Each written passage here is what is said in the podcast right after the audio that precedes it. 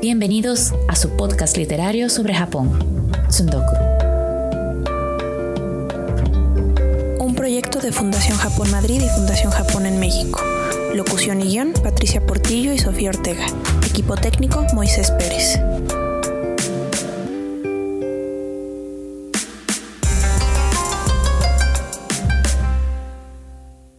Vamos a acercarnos a uno de los autores clásicos del siglo XX, un escritor militante y controversial. La obra de Kobo Abe combina ficción científica y suspense para generar situaciones tan absurdas como misteriosas. Entre sus principales obras están La mujer de arena, El rostro ajeno, El hombre caja y El mapa calcinado. Para ello, contamos hoy con el doctor Gregory Zambrano, profesor universitario, poeta, ensayista, crítico literario y editor. Actualmente es profesor e investigador de la División de Estudios Latinoamericanos de la Universidad de Tokio. Bienvenido, profesor Zambrano. Muchísimas gracias. En primer lugar, estoy muy contento por recibir esta invitación y poder compartir con tu audiencia.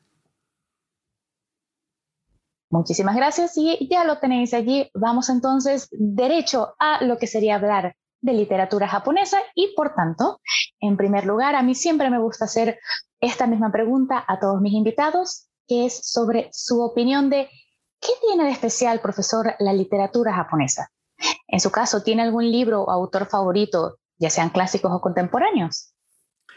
Bueno, es una pregunta aparentemente sencilla, pero es muy difícil de responder. ¿no? En primer lugar, eh, quisiera decir que cualquier acercamiento a la literatura japonesa es válido eh, en la medida en que podamos entrar sin prejuicios al contacto con una estética que pudiera percibirse como diferente. Esto puede cumplirse con la literatura de cualquier lengua, pero en la literatura japonesa particularmente se conjuga un elemento que nos permite apreciar, diría que de una manera muy, muy especial, la sutileza de la forma, ¿no? La contención discursiva, la contemplación y un conjunto de elementos más que, bueno, sin pretender generalizar, nos hacen situarnos frente a una estética que diría muy sensual. Esto lo percibo como lector cuando me acerco a cualquier obra japonesa. Podría, por ejemplo, destacar estos elementos en obras tan diferentes como País de Nieve, la primera novela de Kawabata, que nos sumerge en una estética de soledad, frío y una especie de tiempo suspendido, ¿no? O, por ejemplo, eh, La Casa de las Bellas Durmientes. Esa es otra novela fascinante, ¿no? Que tiene su profunda tensión narrativa entre la contemplación y el deseo, ¿no? Por decirlo de una manera general. Eh, también me interesa la perspectiva estética femenina, con propuestas tan disímiles como las de Banana Yoshimoto en Kitchen o en Tsugumi, hasta Hiromi Kawakami, con esa magnética narración de El cielo es azul, la tierra es blanca. Esa fruición en el detalle, esa búsqueda detenida en los objetos, en las sombras y las luces, nos plantan frente a una dimensión distinta del lenguaje en cuanto a su capacidad creadora de sentido, ¿no? Quizá estos autores que he mencionado se cuentan entre mis favoritos, ¿no? A los que recurro frecuentemente, porque es difícil hablar de un solo autor como libro favorito o de una novela o un libro de cuentos, pues hay cambios en la percepción de las obras en las distintas etapas de nuestra vida. Entonces, uno va cambiando de estas obras favoritas. Para mí eh, siempre es grato releer, vuelvo con frecuencia a releer los libros. En el caso de la poesía, por ejemplo, ah, vuelvo a releer siempre. Cuando releo haiku, siempre me confronta con esa especie de pequeño recorte de la realidad, esos, eh, fogonazos creativos. Es como ver fotografías contadas con, con palabras, ¿no? Muchísimas gracias y bueno, ahorita vamos a hablar a un autor que me parece que usted también le tiene cierto cariño y es nada más y nada menos que Kobo Abe, un gran escritor que también como indica usted mismo en uno de los prólogos que hace a la compilación de cuentos Historia de las pulgas que viajaron a la luna, no escribe como se espera, como lo he mencionado, esta literatura japonesa. Comencemos por el principio, profesor. ¿Quién fue Kobo Abe? Kobo Abe eh, es un escritor muy interesante, es un escritor intenso, eh, que mantuvo una sintonía con su época muy especial, muy polémica. Fue muy activo en los medios de difusión de su tiempo, principalmente en las revistas y en los periódicos. Se interesó en todas las expresiones del arte, la literatura en general, el cuento, la novela, también le interesó el teatro, el cine. Fue un joven que creció en Manchuria, eh, un territorio de China, entonces eh, dominado por Japón, y él quiso seguir los pasos de su padre, que era médico. Sin embargo, desde muy joven, la lectura y contar historias entre sus amigos, eh, historias leídas o inventadas, era uno de sus pasatiempos favoritos. Tal vez sus lecturas juveniles, que estuvieron marcadas por autores de experimentaciones radicales, como es el caso de Edgar Allan Poe o Frank Kafka o Thomas Mann, le ayudaron a perfilar su percepción del mundo, haciéndolo sensible a la duda, a la sospecha ante lo real, ¿no? Quizá uno de los elementos que marca toda su obra narrativa es la puesta en escena de la incertidumbre. Incertidumbre que está en los espacios, que son espacios difusos, eh, matizados con una fuerte carga de, de, ironía, ¿no? Como se sabe, la ironía es una de las formas más explícitas de la inteligencia y Abe fue un escritor sumamente inteligente, inteligente ¿no? agudo y, como decía, fuertemente provocador para su tiempo y lo sigue siendo cuando nos aproximamos ya con una distancia histórica importante. Eh, en efecto, provocador sin duda alguna. Y aunque estoy segura que los escuchas pues quieren comenzar realmente con esto de la obra de Ave y que a algunos les puede resultar pesado hablar de historia, eh, yo diría que hay que hablar de esto, porque la generación de AVE responde a una situación social y política, la verdad que muy particular. Así que, profesor, ¿podría comentarnos qué acontecimientos, sea históricos o personales, marcaron la obra de este escritor? Bueno, habría que decir en primer lugar que la formación estética de Cobo Abe estuvo animada por inquietudes de tipo eh, subjetivo, de tipo estético y de tipo político. Esos tres elementos se amalgaman muy bien y toda su obra literaria está llena de interrogantes, de sospechas, de dudas. Era un joven inconforme, creativo y diría que también hiperactivo. Hubiera disfrutado mucho este tiempo que vivimos con las redes sociales y todo eso, ¿no? Su etapa de formación intelectual estuvo eh, inmersa en esa atmósfera marcada por la Segunda Guerra Mundial, que comenzó cuando él estaba en su adolescencia, ¿no? Eh, tenía 15 años de edad cuando empezó la Segunda Guerra. Y después por las consecuencias de la posguerra que afectaron a Japón luego de la derrota y de la ocupación estadounidense. La obra de Abe refleja la crisis que vivió el pueblo japonés en ese momento. No solo la sensación de derrota, la condición de pérdida, sino yo diría principalmente el naufragio de los valores. Eh, este es un punto muy importante en su percepción del mundo y en la manera como él la expresó, ¿no? Por supuesto, esto generó eh, conflictos en todo el pueblo japonés al momento de plantearse el futuro inmediato, ¿no? Entonces, él no estuvo ajeno a esa problemática. ¿no? Él estudió medicina en la antigua Universidad Imperial de Tokio y quería ser médico como su padre. ¿no? Y cuando abandonó Manchuria, lo hizo para venir a hacer su carrera universitaria en Tokio. Eh, completó la carrera, pero su vocación real estaba en el arte, en la escritura, particularmente, ¿no? Y, y se aventuró con la publicación de algunas de sus creaciones. Al principio, lo que primero dio a conocer fue su, poesía. Y después, algunas de sus narraciones, sus primeros libros, tuvieron un impacto importante en Japón en su momento, obtuvo distintos premios y eso lo estimuló a continuar indagando. Siguió un camino novedoso, explorador y yo diría que vanguardista a su manera. Por eso algunos de sus contemporáneos no lo entendieron o lo entendieron con dificultad o, o se dieron cuenta de que este escritor estaba, estaba en una búsqueda muy diferente a la de la mayoría de los autores en su momento. Y bueno, ya que nos ha mencionado pues varios tipos de obras, para aquel que ya está curioso, ya está enganchado y quiera comenzar con Cobo Ave, ¿con qué libro, con qué obra le recomendaría que comenzase? Bueno, como nos dirigimos al mundo hispanohablante, eh, creo que sería bueno puntualizar que, como se sabe, hubo un impacto muy favorable eh, con la traducción de sus dos mm, principales novelas. eh, La mujer de la arena y El rostro ajeno. Y luego, el éxito de esas novelas hizo que pronto fueran llevadas al cine, también con un relativo éxito. Las películas mostraron a un escritor que estaba buscando unos caminos, experimentando, pero paradójicamente, después de la traducción de esas dos novelas, eh, La Mujer de la Arena en 1962 y El Rostro Ajeno en el 1964, la obra de Ave entró en un largo silencio para el mundo hispanohablante. ¿no? Podríamos decir que tuvieron que pasar casi 50 años para que se produjera un reimpulso a la traducción de sus obras. Esto arrancó con la publicación de su novela Idéntico al ser humano en 2010, eh, aunque antes se tradujeron y publicaron algunos cuentos, pero no hubo formalmente hablando eh, volúmenes nuevos, ¿no? Pero atendiendo puntualmente a tu pregunta, creo que para un lector que se quiera aproximar por primera vez a la obra de Cobo Ave, recomendaría Historia de las pulgas que viajaron a la luna, porque son cuentos relativamente breves que resumen buena parte de las búsquedas recurrentes del autor, ¿no? Por ejemplo, el humor, hay mucho humor en su narrativa en general y en estos cuentos en particular.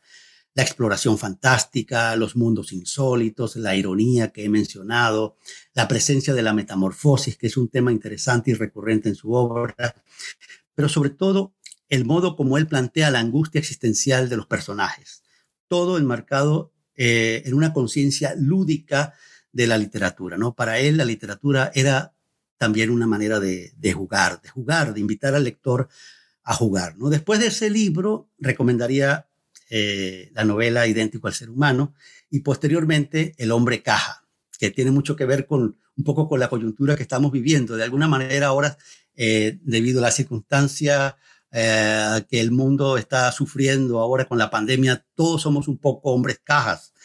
Y por supuesto, las dos novelas clásicas, ¿no? La mujer de la arena y El rostro ajeno. Ya cuando estemos familiarizados con esa estética alucinante, recomendaría la lectura de los cuentos siniestros, que sí requieren una preparación especial porque es un, un universo bastante disonante.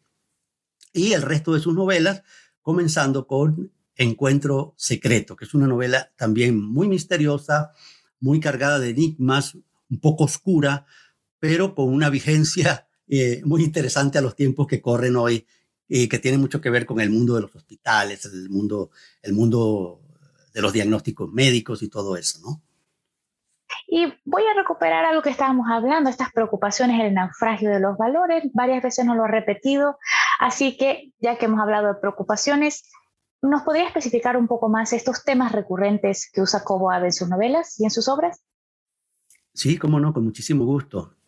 Eh, sobre estos temas recurrentes eh, son muy interesantes las reelaboraciones, los giros, las búsquedas un poco especulares que hay en su obra, ¿no? Los textos que dialogan entre sí, la aparición de un personaje de una historia en otra, transformado, y temas que tienen que ver con el mundo de la ciencia, especialmente de la medicina, ¿no? Para él, que era médico de formación, Ah, los, referentes del mundo clínico están presentes, la fisiología, la psicología, la presencia frecuente de las partes del cuerpo, la alusión a las partes del cuerpo, pero es un cuerpo diferente.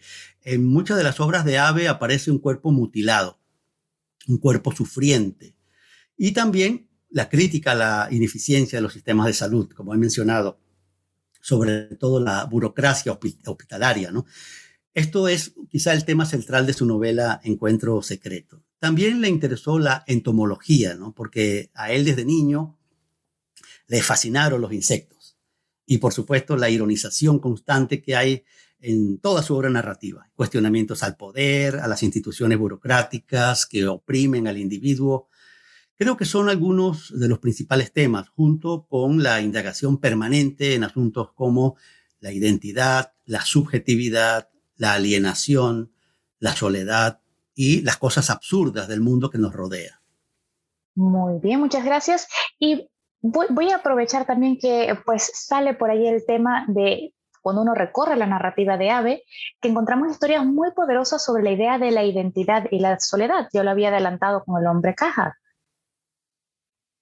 Qué bueno que te refieres a, la idea de historias poderosas. Ciertamente Muchos de los relatos de, Ave y sus novelas son en sí historias muy poderosas. Yo creo que sí, el tema de la identidad y de la soledad, por ejemplo, se reconocen como elementos, diría, paradigmáticos de su narrativa. ¿no? Por un lado, está la búsqueda de respuestas del sujeto ante su presente, pero también su escepticismo. Hay cierto pesimismo ah, en, buena parte de sus personajes. ¿no? Eh, cómo tratar de entender la construcción de la individualidad frente a la sociedad y al mismo tiempo perfilar un destino que no fuese azaroso, más bien, ¿no? Sus personajes tratan siempre de encontrar un camino, pero no siempre lo logran. Entonces, creo que en el caso de Ave, casi todos los personajes son perdedores. Son personajes solitarios, perseguidos, derrotados. Son sujetos que quieren encontrar su lugar en el mundo, buscan, se afanan, luchan, pero lamentablemente no lo logran. Y yo creo que eso es un poco la atmósfera del Japón de la posguerra. Abe es un fiel eh, representante. Cuando decía hace un momento de cierto reflejo especular de esa realidad, estoy viéndolo eh, desde este punto de vista. ¿no? Por ejemplo, hay un relato muy interesante que se titula Capullo Rojo.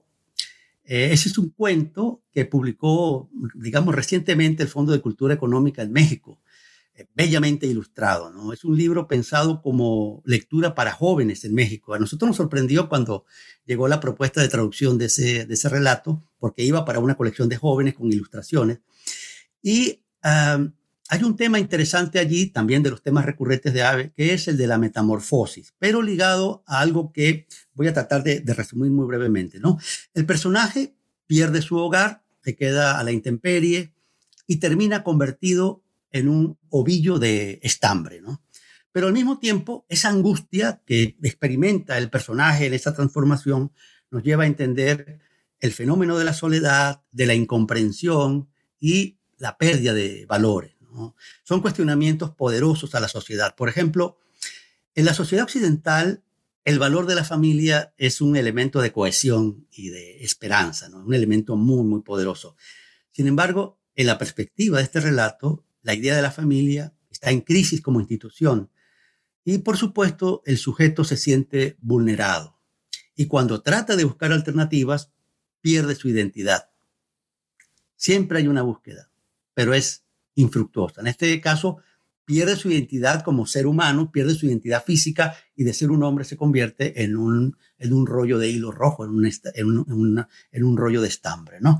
Es un cuento muy, muy interesante y muy acorde con eh, esa atmósfera de búsqueda, de incertidumbre eh, del Japón de la posguerra. ¿no? La idea de la soledad es también un pretexto para construir atmósferas monstruosas, eh, absurdas, pero muchas veces divertidas. Que esto es lo interesante del caso de Ave, que es una atmósfera a veces oscura, pero el humor nos salva del pesimismo y por eso a veces nos divertimos, aunque a veces nos angustiamos cuando lo leemos, no permanecemos eh, inmóviles ante el relato, nos hace pensar, nos hace sentir.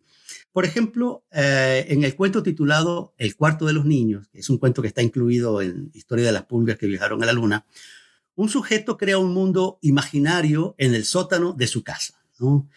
Eh, el hombre vive solo, pero quiere casarse, entonces contacta a una agencia de arreglos matrimoniales, que es como entonces hoy día sigue funcionando en Japón, y logra encontrar una mujer que está dentro del perfil de lo que él ha expresado, ¿no? Es como una especie de anticipo de, lo que nosotros vemos hoy en los portales para unir parejas. Y encuentra a esa mujer que lo escucha con mucha, mucha atención, se interesa en él y él la invita a conocer su casa, ¿no? Y su casa es un mundo imaginario, es un mundo alucinante. No, no, voy, a decir más porque me gustaría que, leyeran ese cuento, bueno, y todos los cuentos de esta colección, pero el que se acerque a ese cuento va a descubrir esa mezcla que hay entre la idea de lo real y la idea de lo fantástico en un mismo plano. Y allí hay una eh, perfecta puesta en escena de esas dos constantes, ¿no? El tema de la identidad y el tema de la soledad, sería interesante que se asomaran a este cuarto donde hay unos niños muy especiales que ponen en fuga cualquier eh, sentido del orden de lo real que nosotros podamos tener, ¿no? Entonces, estos son, digamos, algunas marcas que podemos encontrar, y digo puntualmente estos casos porque eh, son temas mm, complejos tratados con un humor maravilloso. Muchísimas gracias. Y ahorita que lo estoy escuchando, pues se me viene a la mente que hay otros autores también un poco coetáneos a lo que sería Kowabe, un poco anteriores también, pues que tienen este misma, estas mismas inquietudes. Por ejemplo, se me ocurre ahora lo que sería Rinosuke Akutagawa y Osamu Dazai, que también se les suele un poco comparar con lo que es eh, Kowabe como escritor. Por ejemplo, en el caso de Akutagawa, podríamos detectar esa cierta predilección por la idea de lo verdadero o que es real y que no lo es. En el caso de Dazai, pues ya coincide un tema de lo que es ser verdaderamente un ser humano. En el caso de Kobabe, pues se nos ocurre lo que es la máquina, la diferencia con la máquina. Estas comparaciones son puramente estéticas o en verdad todos ellos comparten algún rasgo ideológico. Qué bueno que traes al diálogo estos dos grandes escritores que a mí me fascinan, ¿no? Akutagawa y, Dasai. Eh, son escritores que le anteceden un poco cronológicamente, ¿no? Que forman parte de su tradición, pero quizá eh, yo los vincularía más a la representación narrativa del mundo japonés con cierto apego a los referentes reales, ¿no? que es un rasgo presente en muchos autores, sobre todo de la primera parte del siglo XX. ¿no? Ambos escritores son clásicos modernos y alcanzaron gran fama en vida y también por sus muertes trágicas, ¿no? lamentablemente. En el caso de Abe, habría que verlo más en relación con autores como Mishima o Kensaburo Oe. Son sus perfectos contemporáneos, aunque con búsquedas estéticas divergentes, ¿no? Por ejemplo, ah, salvo por el tema de la identidad, que en este, en este punto sí eh, dialogan las propuestas narrativas de estos dos autores, eh, y que es muy evidente en una obra como Confesiones de una máscara, el libro famosísimo de Mishima, eh, esa búsqueda también muestra eh, los traumas de la, posguerra. ¿no? Volviendo al caso de Akutagawa, ciertamente la idea de lo verdadero es un valor importante como un paradigma de lo humano, pero también de la justicia y de la búsqueda de la belleza como un valor en sí mismo, que es quizá uno de los valores inmutables de la literatura japonesa, ¿no? Y también como una búsqueda merecedora de la condición humana, como está planteado en el caso de Dasai, ¿no? Una de sus obras tiene un título bastante parecido al de una obra de Kobo Abe, ¿no? En el caso de Dasai se titula eh, Indigno de ser humano y en el caso de Abe, idéntico al ser humano. Pero son estéticas que van, eh, yo diría que en caminos paralelos, ¿no? Alejados realmente, y que en el caso de Dasai es la idea de la búsqueda de un merecimiento, ¿no? Es un personaje alienado, insatisfecho, que oculta su sufrimiento y su decepción bajo una personalidad impostada, ¿no? Él se falsifica a sí mismo.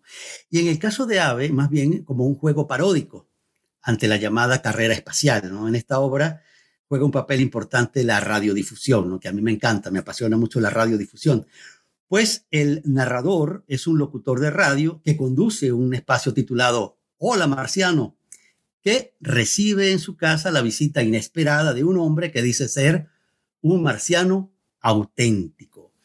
En relación con el tema ideológico, eh, sabemos que Abe se afilió tempranamente al Partido Comunista Japonés, eh, como muchos jóvenes creían las utopías, hasta que tuvo contacto real con el mundo del bloque socialista, donde algunas de sus obras tuvieron éxito y se, tradujo, se, se tradujeron.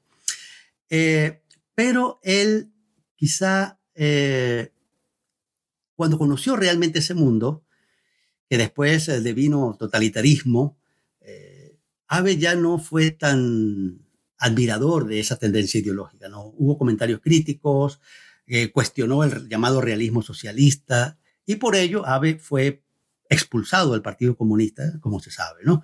Para él, más que utopías, el presente se veía más bien absurdo, carente, destructivo, alienante y finalmente distópico, ¿no? Abe era un artista que creía en el poder de la imaginación, en la vida, y, y entraba en conflicto con las contradicciones entre la propaganda y la realidad, ¿no?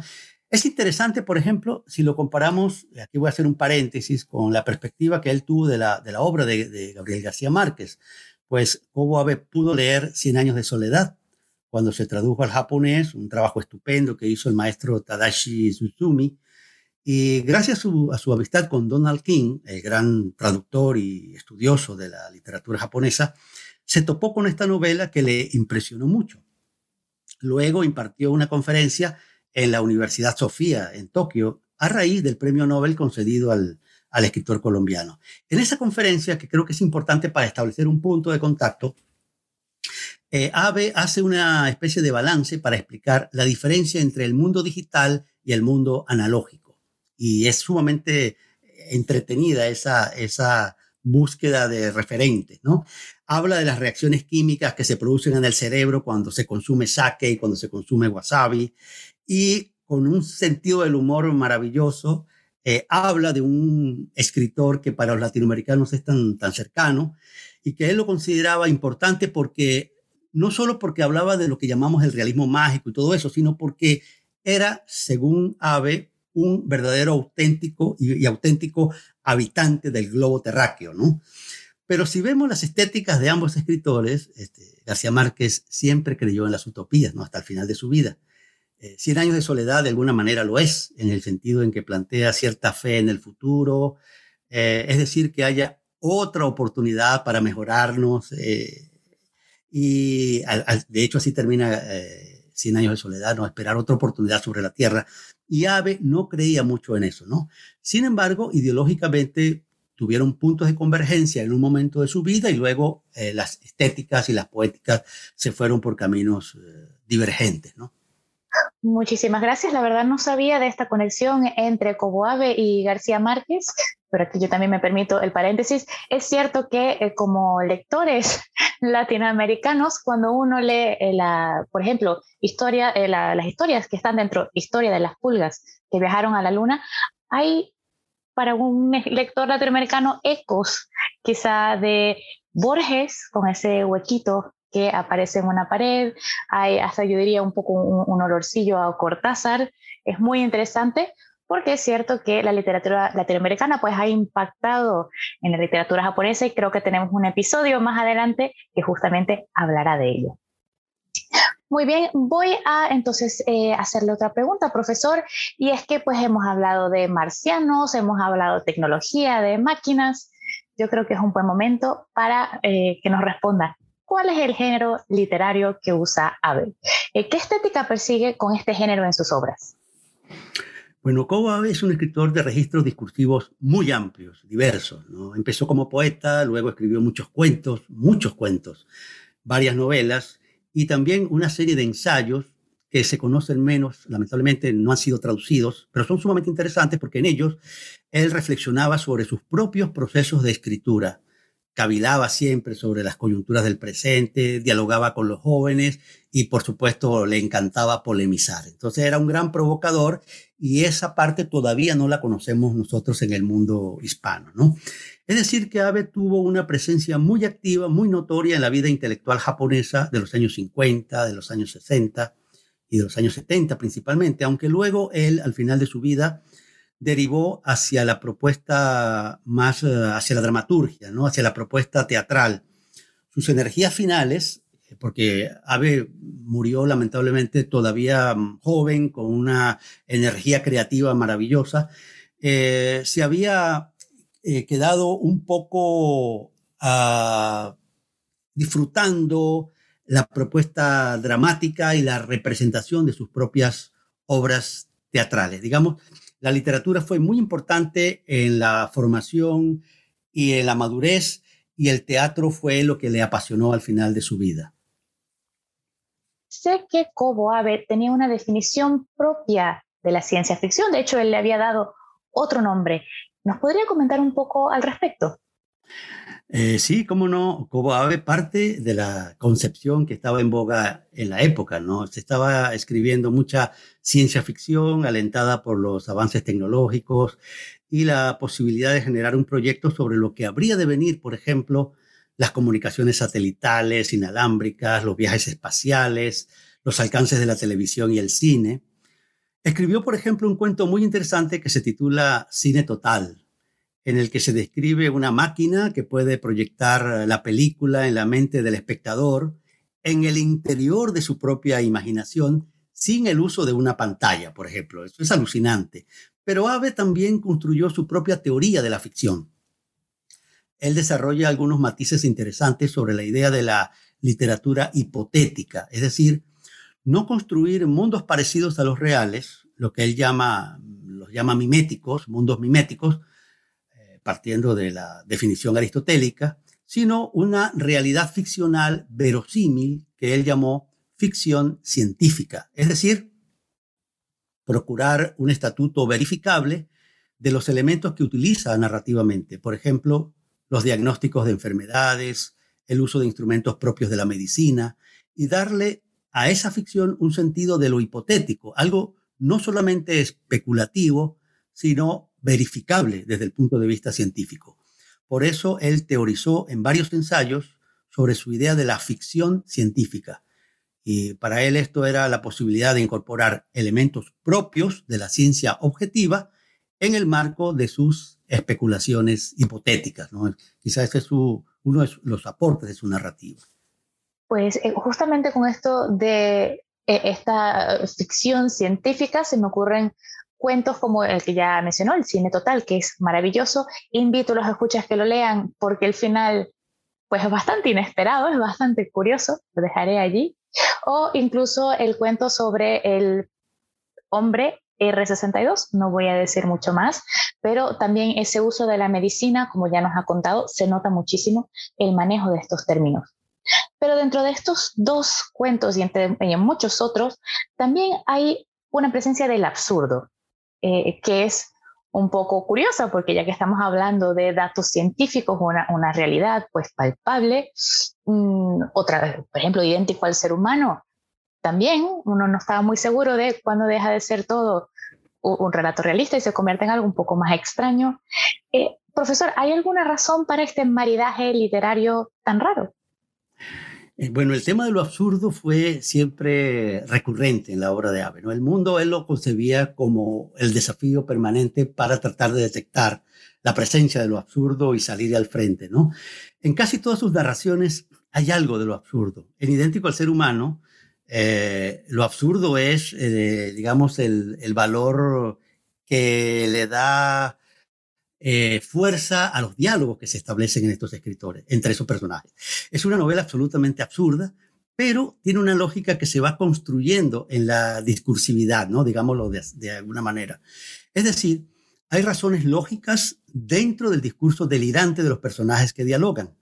Y eso es lo que lo hace fascinante, porque no es un absurdo cerrado que niega la razón del otro, como si fuesen discursos paralelos, como en el caso, por ejemplo, de la cantante Calva, ¿no? esa obra clásica de, de Eugene Ionesco. Eh, en la narración de Ave, la discursividad nos lleva, no lleva caminos paralelos, sino que se van entremezclando. Hay como una especie de onda, como una ola que sube y baja, y el narrador surfea en ellas y nos va llevando con un poderoso efecto encantatorio.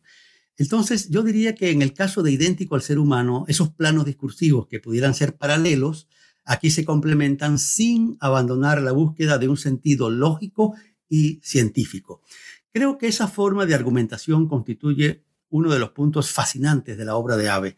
El encuentro de los personajes en el orden cronológico ah, dura apenas unas horas, pero tiene tal intensidad que se desarrolla como un diálogo a lo largo de toda la novela. Preguntas, respuestas, argumentaciones absolutamente asfixiantes y por supuesto divertidas, que a nosotros como lectores nos hace experimentar cierta angustia ante los giros sorprendentes. Entonces creo que esa es una novela muy especial, muy a tono con eh, la atmósfera de los viajes espaciales que estaban en boga en ese momento, pero aquí nuevamente el efecto paródico construye una novela que es un diálogo eh, súper intenso y delirante. Absolutamente. Y bueno, ya que estamos hablando de esto y que estamos viviendo una situación muy particular, usted ya ha hecho mención a esto de, la pandemia que estamos viviendo ahora por el COVID-19, que la tecnología parece que pues se ha comido un poco nuestras vidas. Eh, quisiera preguntarle, en su opinión, ¿cómo, ¿cómo ve o cómo siente Cobo Ave a la tecnología? Eh, ¿Cree que es algo positivo? ¿Cree que es algo negativo? Porque en una primera lectura eh, el lector no está muy seguro de si hay una crítica o no a esto de la tecnología. Sí, la tecnología para Aves fue motivo de curiosidad, de, atracción. Como mencioné antes, desde joven fue aficionado a la entomología, Eh, por ejemplo, el mundo de los insectos aparece reflejado en alguna de sus narraciones y junto con la entomología, la fotografía, por ejemplo, se, se, combinan perfectamente, ¿no? Eh, y a través de la fotografía, él llegó al cine y el cine también lo fascinó, de hecho escribió guiones cinematográficos. Muchas de las imágenes que hay en sus novelas, eh, como por ejemplo La mujer de la arena, se vincula a ese mundo del entomólogo, que es el narrador, y el desierto. En la novela hay pasajes que son como lecturas de fotogramas, a pesar de que el paisaje es vacío, ¿no? es el desierto. Cada fragmento discursivo concentra sus sentidos para una especie de expresión sensorial muy intensa. Eh, se dice que cuando leemos esta novela, yo lo experimenté y creo que otros lectores también, casi podemos sentir la arena en nuestra piel. Es, es un juego tan preciso, tan bien llevado, que nos produce, nos remonta a esa, a esa sensación, ¿no? Y cuando vemos la película, creo que también tenemos esa misma sensación, ¿no? El, cine lo fascinó y, ah, por supuesto, las máquinas del futuro, ¿no? En, el cuento titulado El huevo de plomo, que también está en, en Historia de las pulgas que viajaron a la luna, hay una máquina de hibernar donde se podría conservar a un cuerpo vivo durante cientos de años. De hecho, un personaje despierta siglos después aunque antes de lo previsto, y por supuesto, todo le es desconocido. Eh, otros personajes tienen que ayudarle a construir la memoria de lo que había sido en el tiempo pasado, o, por ejemplo, la posibilidad de que el ser humano se transforme fisiológicamente y su sangre se convierta en clorofila y solo pueda alimentarse de agua y elementos naturales, y así se pudiera formar una especie de raza verde, así como, como se, ve en la traducción, y una raza verde que estaba condenada a la inmortalidad. Ese es un juego muy interesante. Este, aparte de la caja de hibernación, eh, sus narraciones hablan de otros elementos tecnológicos que entonces eran futuristas, como un aparato de traducción simultánea y multilingüe, el teléfono móvil inalámbrico, la teletransportación, la posibilidad de enviar un tofu recién hecho al espacio y que no perdiera su propiedades de la frescura al, viajar eh, años luz, por ejemplo, son formas de visualizar esta, esta exploración con lo tecnológico, ¿no? Pero creo que para él la tecnología es, es algo muy positivo, es eh, un potenciador de la imaginación, eh, aunque a veces juegue con esos elementos y para nosotros como lectores resulten un poco paródicos, ¿no? Por eso es que uno a veces siente que no está siendo muy favorable eh, y tampoco está negándolo, ¿no? Entonces creo que forma parte del sentido lúdico que dije hace un momento, que es la, idea del juego. Siempre a Abe le gusta, le gusta jugar y meter al lector en el juego. Yo estoy muy de acuerdo con lo que dijo, ya un principio de que quizá Abe hubiese estado fascinado con la época que estamos viviendo hoy en día. Ya no hablemos de los teléfonos celulares, no hablemos del Internet, pero eh, cosas que, por ejemplo, el Zoom yo diría que a, a Abel le hubiese encantado esto del Zoom. Eh, sin embargo, también rescato un poco, eh, invito a todos los escuchas a leer sobre todo la invención de R62, un cuento que el profesor ya ha comentado de ese primer libro de acercamiento, Historia de las pulgas que viajaron a la luna, porque la última página de ese cuento a mí me resulta un poco escalofriante cuando sale la pregunta de ¿qué máquina es esta? ¿Para qué sirve? Y no tenemos respuesta. Así que allí supongo que queda del lado del lector averiguarlo. Y bueno, ya eh, hablando, voy a retomar también un poco el tema que nos ha comentado antes sobre eh, esta relación con la literatura latinoamericana. Ahora voy a hablar para todos nuestros escuchas del continente latinoamericano, que como Ave ha tenido mucho gancho, mucho encanto para lo que es eh, Latinoamérica. ¿Por qué cree que, es esto? Y no solo Kobo Abe, hay otros escritores japoneses que también han tenido pues mucha fama en Latinoamérica. Eh, ¿Crees que es solamente por compartir el gusto por lo distópico y lo fantástico, esa eh, realidad mágica de la que algunos hablan? Bueno, em, voy a, retomar muy rápidamente, como ya lo dije, eh, después de la publicación en español de La Mujer de la Arena y El Rostro Ajeno, hubo un largo e inexplicable silencio eh, en la traducción y en la recepción de la obra de Cobo Ave en el mundo de la cultura hispánica, ¿no? Y el resurgimiento se dio a partir de un caso fortuito, ¿no? Voy a hablar un poquito de mi propia experiencia y de mi acercamiento a Ave y cómo se dio este reimpulso, ¿no? Em, yo trabajaba como profesor en la Universidad de los Andes, en Venezuela, y obtuve un año sabático y quería hacer un trabajo de investigación eh, en literatura comparada, en el que pudiera poner en diálogo algunos autores japoneses con autores latinoamericanos. Entonces vine a Japón y pude interactuar con académicos y traductores, hice una serie de entrevistas y reuní eh, información valiosa y que me permitió ya em, empezar como a deslindar por dónde podía eh, encontrar un camino, que no es tan fácil, no es tan evidente.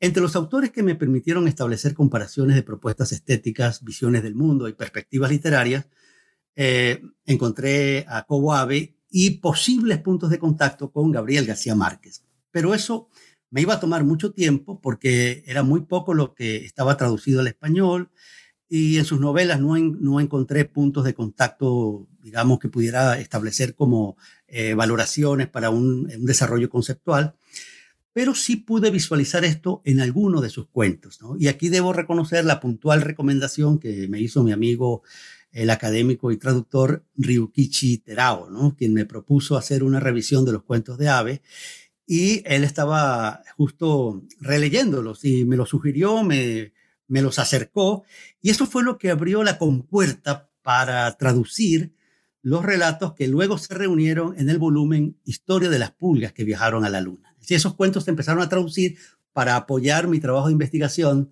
de literatura comparada. Eh, luego, em, eh, el trabajo me tomó más del tiempo, más, del año que tenía previsto, pero fue interesante que la Fundación Japón, y aquí quiero hacer un reconocimiento al apoyo que recibí por parte de la Fundación Japón, que me permitió permanecer en Japón y avanzar en este proyecto de investigación que terminó, que culminó con la publicación de un libro que se titula Hacer el mundo con palabras, eh, los universos ficcionales de Cobo Abe y Gabriel García Márquez. En esta investigación establezco puntos de comparación de ambos autores, sobre todo a partir de los cuentos de orden fantástico. ¿no? Por ejemplo, eh, comparo el palo de Cobo Abe con Eva está dentro de su gato, con el tema de la, metamorfosis, o la luz es como el agua y el cuarto de los niños, para establecer cómo los niños son causantes de, sendas tragedias, entre otros. ¿no? Son poéticas ficcionales que dialogan eh, en una propuesta de lo fantástico. ¿no? Digamos que en la bibliografía de Cobo Abe no existen títulos como Los cuentos siniestros, que se publicó en 2011. Tampoco existe un libro que se llama Historia de las pulgas que viajaron a la luna. ¿no? Son volúmenes que se construyeron como recopilaciones de cuentos que pertenecen a esa etapa eh, en la evolución de su narrativa entre los años 50 y 60, entre la idea de lo fantástico y la ficción científica. El contacto con su narrativa fue breve eh, pero potenció el trabajo de traducción en el que colaboré con el profesor Terao eh, a lo largo de, ya de varios años.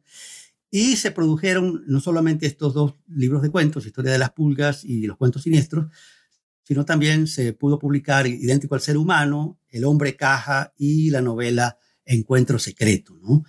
Estas obras eh, se han publicado en Argentina, en España y México y afortunadamente tuvieron muy buena aceptación por, parte de los eh, lectores aficionados a la literatura japonesa, aunque algunos quedaron bastante desconcertados y, nos, y nos, decían, pero este es un escritor japonés.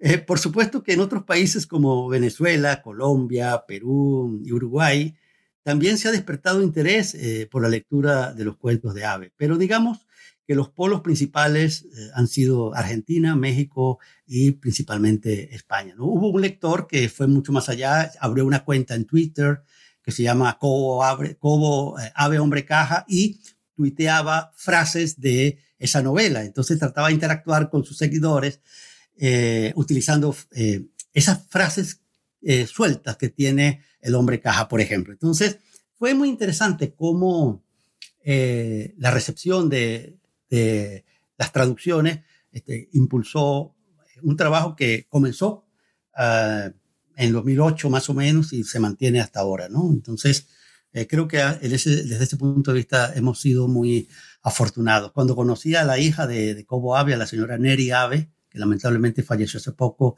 ah, ella estaba también sorprendida. ¿Y qué, pasa en Hispanoamérica? ¿Por qué tienen tanto interés en la obra de mi papá después de tanto tiempo? ¿no? Entonces, eh, ella estuvo afortunadamente acompañándonos en la presentación de los, de los cuentos siniestros. Estuvo en el acto de, de presentación y también en esa oportunidad presentamos el libro Hacer el mundo con palabras. Entonces, para ella era un poco también eh, sorprendente saber que había ese interés en este momento.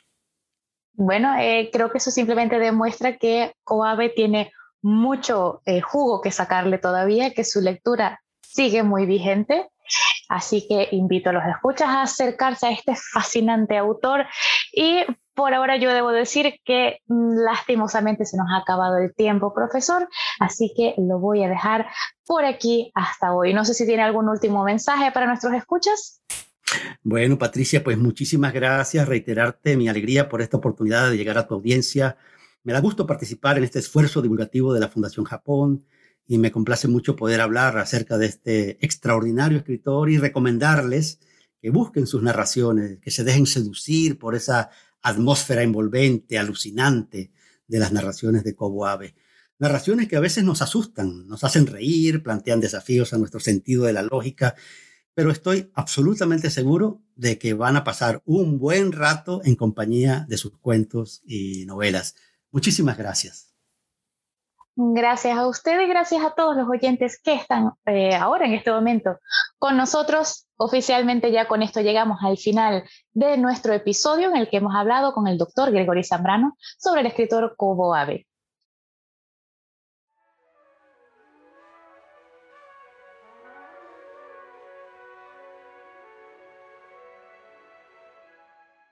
En esta sección, invitamos a los escuchas a descubrir de primera mano la musicalidad de la lengua japonesa. Hoy viajaremos hasta las afueras de Tokio, a la ciudad de Wakaba, en Chiba. Nos escabullimos dentro de una pequeña casa de dos plantas, hasta una habitación llena de libros. Las colillas de cigarrillo se esconden por doquier y el olor a humo engaña al visitante a pensar que la persona que allí estuvo volverá en cualquier momento Podemos imaginar a Kobo Abe sentado fumando. Poco a poco una historia se forma en su mente inquieta, siempre ocupada en imaginar nuevos futuros y nuevas posibilidades, tal como lo demuestra en el cuento que abre la antología Historia de las pulgas que viajaron a la luna, la invención de R62. 今、頭蓋骨にドリルで穴を開け、 糸の子を入れて引き終わったところだ。これから頭蓋骨を剥がすのだと、若い間張りのある声で男が答えた。我がクラブの事業計画としましても、将来は機械の血液成分たる大多数の人間をすべてロボット化することになっておりますが、まずその手始めとして技術ロボットを完成した。それがこの62号なのであります。Traducción de Ryukichi Terao Hemos terminado de taladrar y aserrar el cráneo, y ahora vamos a despegarlo, contestó el hombre con voz joven y tensa. Según el plan premeditado, iremos sacando provecho de la sangre de la maquinaria y convertiremos a gran parte de los seres humanos en robots. Pero de momento hemos perfeccionado a modo de promoción el robot mecánico, el R62. En el próximo episodio, ya os lo adelanto, vamos a cerrar con broche de oro, echando un vistazo a uno de los escritores contemporáneos más reconocidos, Haruki Murakami. Gracias por escuchar Tsundoku, un podcast sobre literatura japonesa de la mano de Fundación Japón Madrid y Fundación Japón en México. Arigatou gozaimashita.